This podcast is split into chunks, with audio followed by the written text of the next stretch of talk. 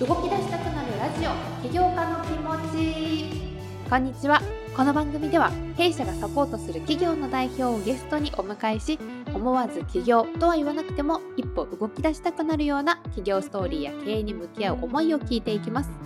お相手はモバイルインターネットキャピタル株式会社通称ミックの有賀です。今週も引き続きイニシャルポイント株式会社より代表取締役である島村俊彦さんをゲストにお迎えしていきます。それでは始めていきましょう。起業家の気持ちスタートです。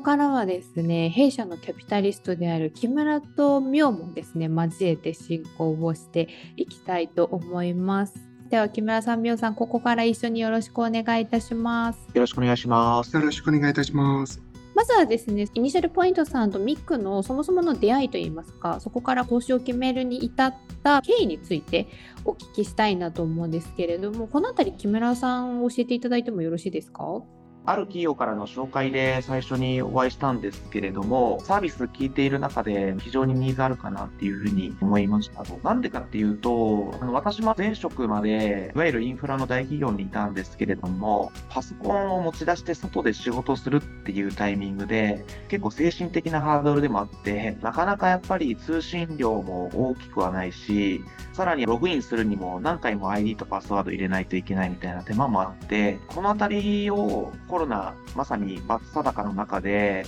打開していくっていうサービスを考えたときに、島村さんのプロダクトがそうだなっていうふうに感じたっていうのが最初に思った印象です。そこからいろいろとお話していく中で投資させていただいたんですけれども、島村さんの今までお話にあったような人柄、真面目さみたいなところですとか、目指していくような世界、こういったところに共感したっていうのも投資した決め手だったのかなというふうに思ってます。ちなみに島村さん、ある企業の紹介で弊社とつながったって今木村からあったんですけれども、ミックのなんか第一印象とかって聞いてみたいなって思ったんですが。木村さんはね、もちろん同じ業界、ネット業界出身なので、あれなんですけど、元木さんの理解力がすごくですね、一度で弊社のサービス理解した投資会社ってあんまりないんですよ。なので、そこでの今までの投資会社さんとはちょっと違うなっていう印象はすごく受けました。スタートアップの起業家とは言っても島村さん以前同僚の方とすでに起業されて2007年に上場も経験されていらっしゃるっていうことでいわゆるスタートアップの初めての方とはまたちょっと違う経験値のある方だと思うんですけれどもキャピタリストから見るその起業家島村さんってどんな魅力があるのかっていうのもちょっとキャピタリストに聞いてみたいと思うんですがこちらはじゃあみおさんに聞いてみたいと思うんですがいかがでしょうか？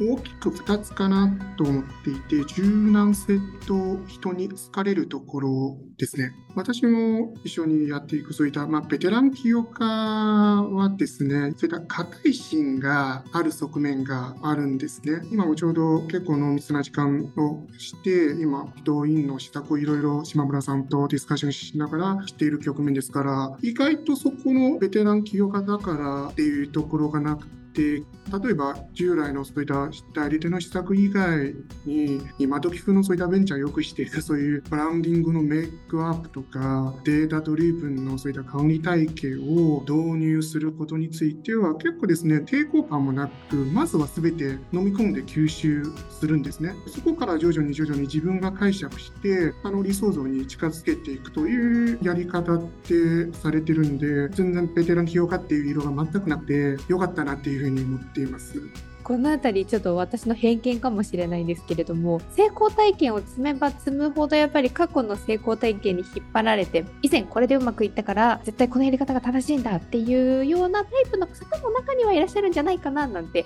思うんですけれども今妙な話を聞いてる限り島村さんむしろ真逆な感じが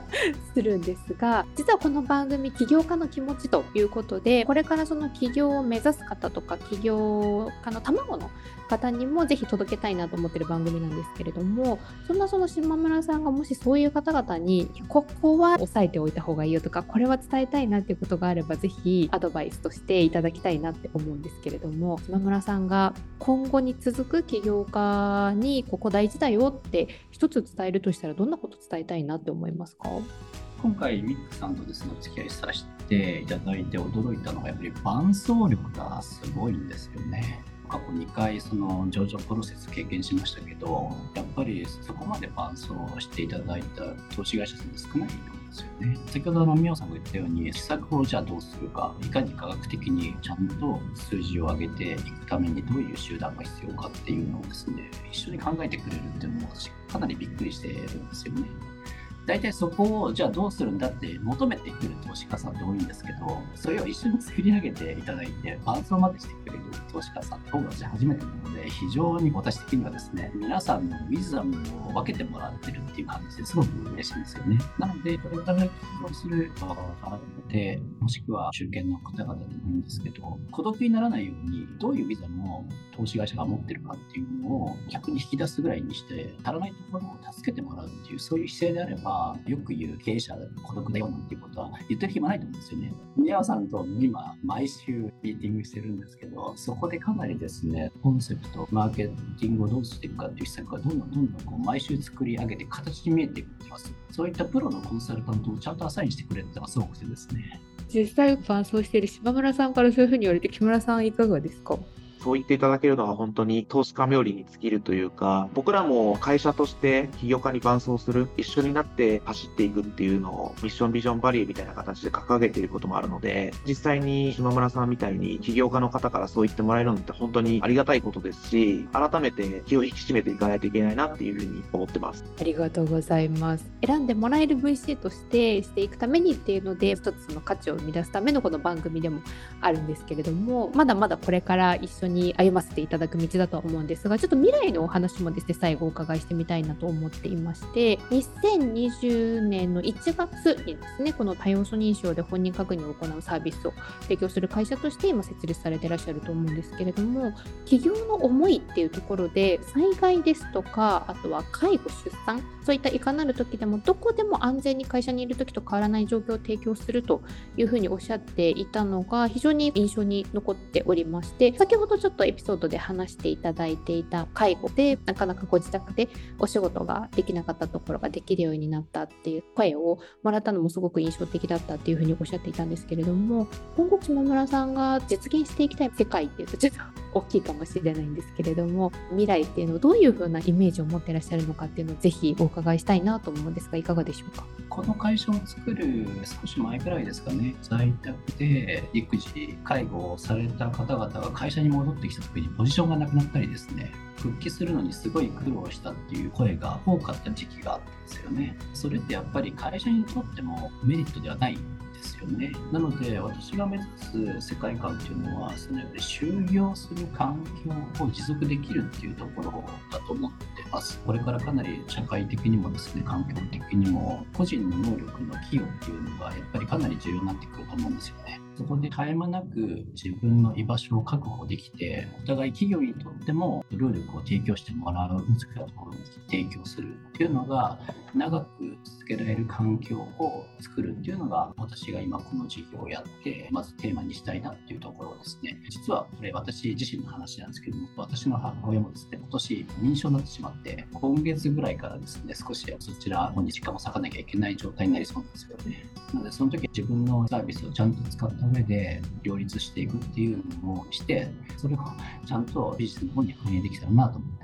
ついさっき見たニュースで世界的にこのコロナ禍で一旦ストップしたことで働きたくない人が急増しているっていう記事を読んだんですけど 結局家の中にこもってる時間が多くても社会復帰したくないっていうところ。なのでどうしても求人を出しても戻ってきてくれない現状があるっていうのを読んでいてでも片や私祖父母が一時期老老介護してたんですよ。祖父が祖母を介護するとかで祖母も70代だけど介護施設に自分自身が介護をする側として働きに行くとかそれも働いていた方がやっぱり自分自身幸せというか社会にやっぱり求められる実感が得られるからっていうことでやっていたんですけれども片や人員を不足していて人手を欲しているところで介護で思うように働けないだったりとか育児があって本当は仕事がしたいけどできないものすごくいろんなニーズはあるのにそれに対応できる社会システムとか構造がないっていうだけでどんどん破綻していく世界を私たちはただ見ていなきゃいけないのかっていうのが怖いなってすごくリアルにここ最近感じているんですけれどもまさにそこに今挑もうとされてらっしゃるんだなっていうのをちょっと聞きながら感じましたね。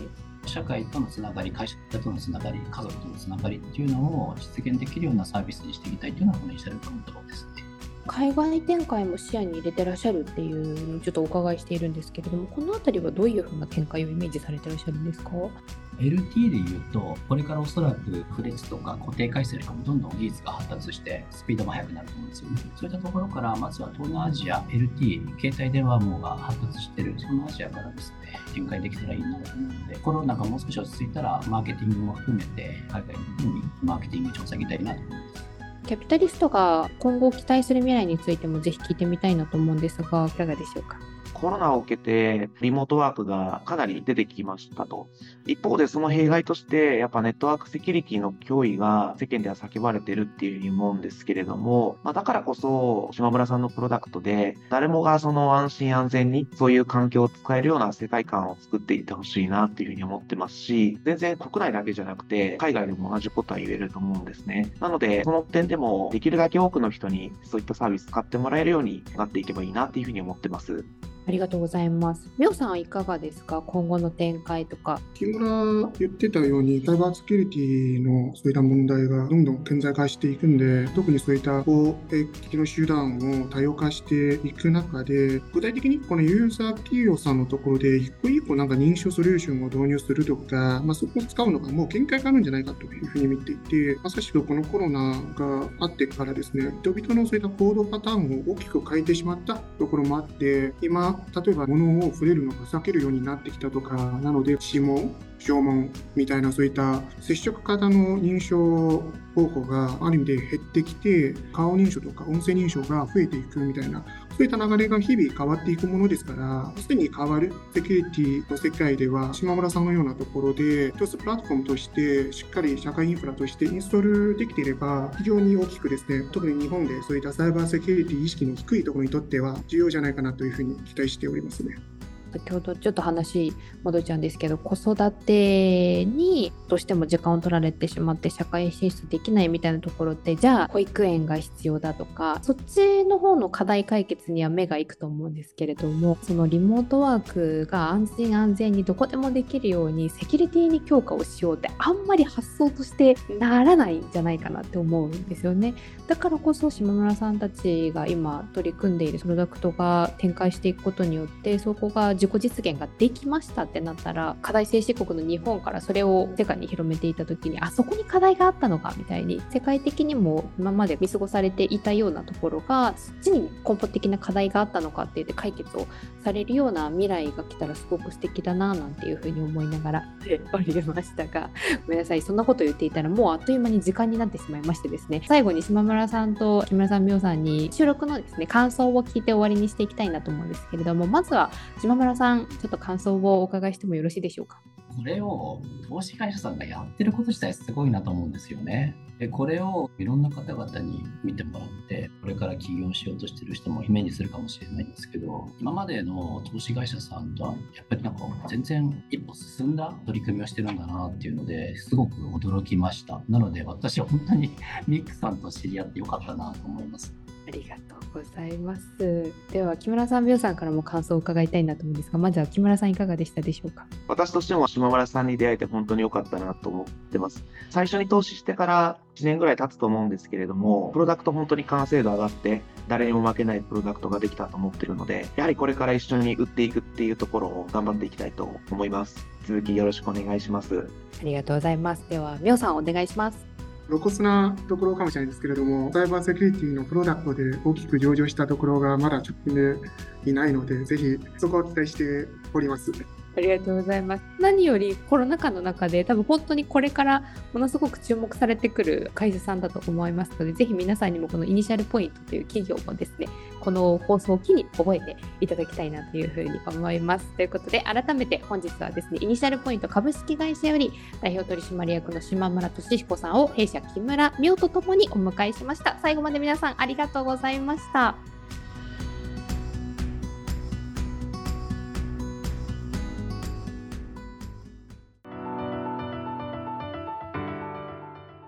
はい、ということで最終週お聞きいただきました。ありがとうございました。最後の島村さんからいただいたメッセージが嬉しすぎて、本当にあんまり余計なこと言いたくないなっていう感じなんですけれども、めちゃくちゃ皆さん忙しいですよね。スタートアップの代表の方々、特にとにかくやることが多いですし、何より時間がない方々だと思うんですけれども、それでも事前の打ち合わせからですね、収録まで貴重なお時間ををいただいている側としては本当に恐縮しっぱなしだったんですが、あんな風に言っていただけるとすごいやってる甲斐があるなと言いますか。私は木村さんとかそれこそみおさん、本木さんと違って、何かこう具体的にスタートアップのその起業家の方々にお渡しできるものとか知識経験っていうのは皆無なんですけれどもそんな私でもこうミックの一員としてそんな風に先の企業さんの方に言っていただけるとすごく嬉しいしあなんかいい会社なんだなとかって思いながら 今日はですね収録をさせていただきました。年内もですね残りわずかとなってまいりましたが9月あと3ヶ月あっという間だと思うんですけれども引き続きですね収録を続けてまいりましてとはいえあと残り2社ですね。次週からはですねゲストに株式会社ユニラボさんをお迎え予定でございます。新しい企業さんをご紹介させていただきますのでぜひ楽しみにしていてください。番組のハッシュタグは起業家の気持ちご意見ご感想問い合わせは弊社の Twitter、Facebook、メールからもお待ちしております。それではお相手はミックの有賀でした。